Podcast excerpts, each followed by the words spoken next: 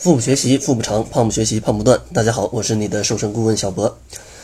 嗯，首先先要跟大家说一个事情啊，因为有一些小伙伴他在想要来找我们咨询一些问题的时候啊，呃，去加了我们之前的那个字母的那个微信号，但是呢，有一些坏人啊，他就用了这个字母注册了一个公众号，结果呢，进去发现是卖减肥药的啊。所以说，大家去关注我们的时候，一定要注意安全啊，关注我们的公众号。并且搜索“小辉健康课堂”，这样的话就不会去查错人了。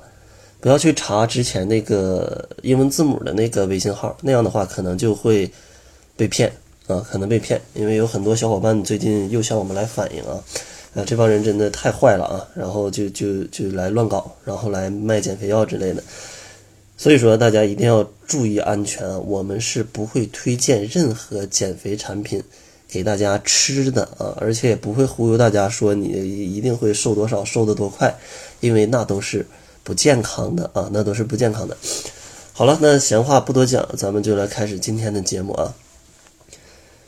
又到了这个春天啊，一到了这个春暖花开的季节，小伙伴们减肥可能就会尝试去做一些户外运动。但是呢，在这里面有一些小伙伴啊，天天坚持去跑步，但是脂肪却发现。减不掉啊，也就是没瘦，那到底是为什么呢？其实今天跟明天的节目会跟大家就就这个问题来聊四个小的误区啊，四个小的误区。其实这里第一个想讲的呢，就是其实跑步它是会遇到一个瓶颈的啊，就是你天天去跑步，你可能会遇到一些瓶颈。给大家举个例子。比如说，呃，经常听人说，我每天都要去跑五公里，然后就要去减肥，对吧？然后，其实每天跑五公里是挺好的，但是有一个问题啊，如果你真的坚持每天都去跑五公里的话，那其实你的身体就会在第五个星期或者到第六个星期去适应这样的一个运动强度，就是因为其实身体它是一个非常神奇的一个机器啊。大家有没有发现，当大家最开始在做某一项运动，比如说，嗯，举个例子啊，举个例子，比如说大家最开始在去学学习什么呢？学习滑滑滑冰，或者学习这个学习轮滑，学习轮滑吧。大家可能有人没滑过，有人滑过，但是大家应该都看过学习轮滑。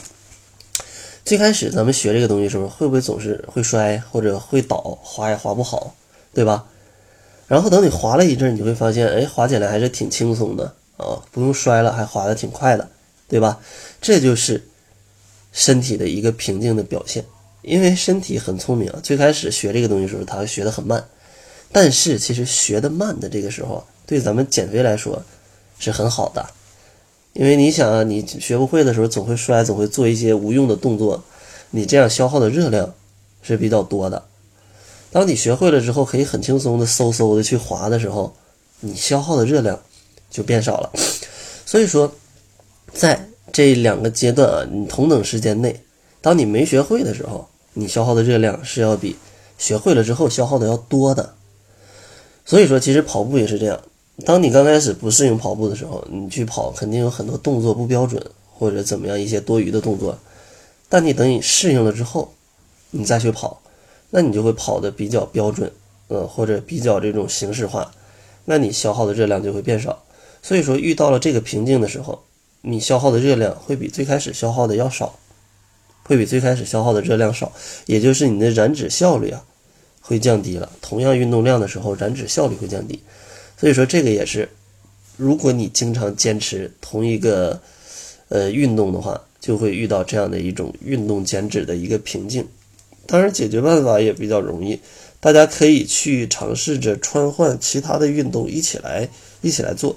比如说今天慢跑，明天快走，后天骑车。这样的话，让身体不能很快的记住这些运动，那它就不会很快。进入这种瓶颈，或者你也可以进行一些交叉训练，比如说我先快走，再慢跑，然后再骑车，就是这样的一个一个情况，就是多种运动混合来做，让你的身体一直保持这种保持这样的一种新鲜感啊，那这样的话可能就不太会遇到这样的一个瓶颈，因为你这个运动总太复杂了，身体也搞不清楚你这到底要要要要干嘛，对吧？所以说这个时候正好就比较适合咱们减肥去做。当然，你也可以先做点力量训练，然后再去跑步，这都是 OK 的，就是多种运动混合到一起，燃脂效率啊可能会比较好。然后第二个小误区呢，就是。嗯，很多小伙伴就是因为觉得这个跑的久啊，对燃烧脂肪比较帮助，然后就跑很久。但是个人认为，其实这样的话，它对减肥、长期减肥来说，可能并没有一个很好的帮助啊，很好的帮助。咱们先来讲讲为什么会有小伙伴觉得，嗯，我要跑的很久才能有一个很好的减肥的一个效果呢？其实这个东西它确实是有一些理论的支撑的，因为在运动，嗯，消耗的这个热量的当中，其实说低强度的有氧运动，它用脂肪来供能的比例是比较高的，也就是你低强度的有氧运动消耗脂肪的，呃，这个效率是比较高的，而高强度的运动呢则不行，因为高强度的运动它消耗的主要是身体里的糖原。然后，当你做低强度的运动的时候，这个燃脂效率它会随着你运动时间的增长而增长。就是说，你运动的时间越久，你燃烧脂肪的这个效率就越多啊。有研究表明，男性在跑步三十分钟之后，脂肪和糖的供能比例是一半一半，而女性呢，到了三十六分钟的时候啊。燃烧的脂肪的这个比例啊，跟糖的比例才是一比一，就是一半比一半。而当你跑步的时间到了一个半小时，也就是九十分钟的时候，跑步的这个消耗的热量百分之八十都来自于脂肪。所以从某种程度上讲，跑步持续的越久，脂肪作为燃料的比重就越高。但是啊，这个东西只是一个数据。大家想象一下，天天跑九十分钟，那是一种什么样的生活？那是一种什么样的生活？大家能坚持多久？所以说，这个研究归研究，咱们日常生活还是得按日常生活的办法来做。呃，不要说今天，哎呀，跑九十分钟能燃烧脂肪，我今天就跑九十分钟，然后完了，接下三天下不了床，累得下不来了。那你这样还不如天天坚持，就跑个三四十分钟呢。对不对？这样对身体的健康更有帮助，而且对你的整个身体状态都是非常好的，而不是说你这个，呃，一下跑得这么猛，把自己身体都伤到了。而且其实减肥啊，它是一场持久战，不是说你跑了两天九十分钟你就能瘦的。你能不能坚持跑下来三个月，甚至五个月，甚至加上调节饮食，能不能改变这么长时间？这个才是你减肥成功的最关键的一点。所以说，大家也不要因为这些呃一些研究啊，然后就减肥心切呀，就去做一些比较呃不能长期坚持的这样的一些减肥方式。那其实这样对于你的健康的影响还是蛮大的啊，这样就很不好。所以说，我也一直提倡，就是其实减肥啊，真的是调节你的 生活习惯和饮食习惯才是一个关键。嗯，因为其实。健康跟快乐啊，才是减肥当中最重要的。这个也是我一直提倡的一个观点。所以说，这期节目呢，先给大家来讲这两点啊，先给大家来讲这两点。下期节目呢，再为大家分享另外两点。然后最后呢，还是送给大家一份七日瘦身食谱。想要领取的小伙伴可以关注公众号，搜索“小辉健康课堂”，灰呢是灰色的灰。另外，关注公众号的话，也可以看一看我组建的减肥社群“窈窕会”。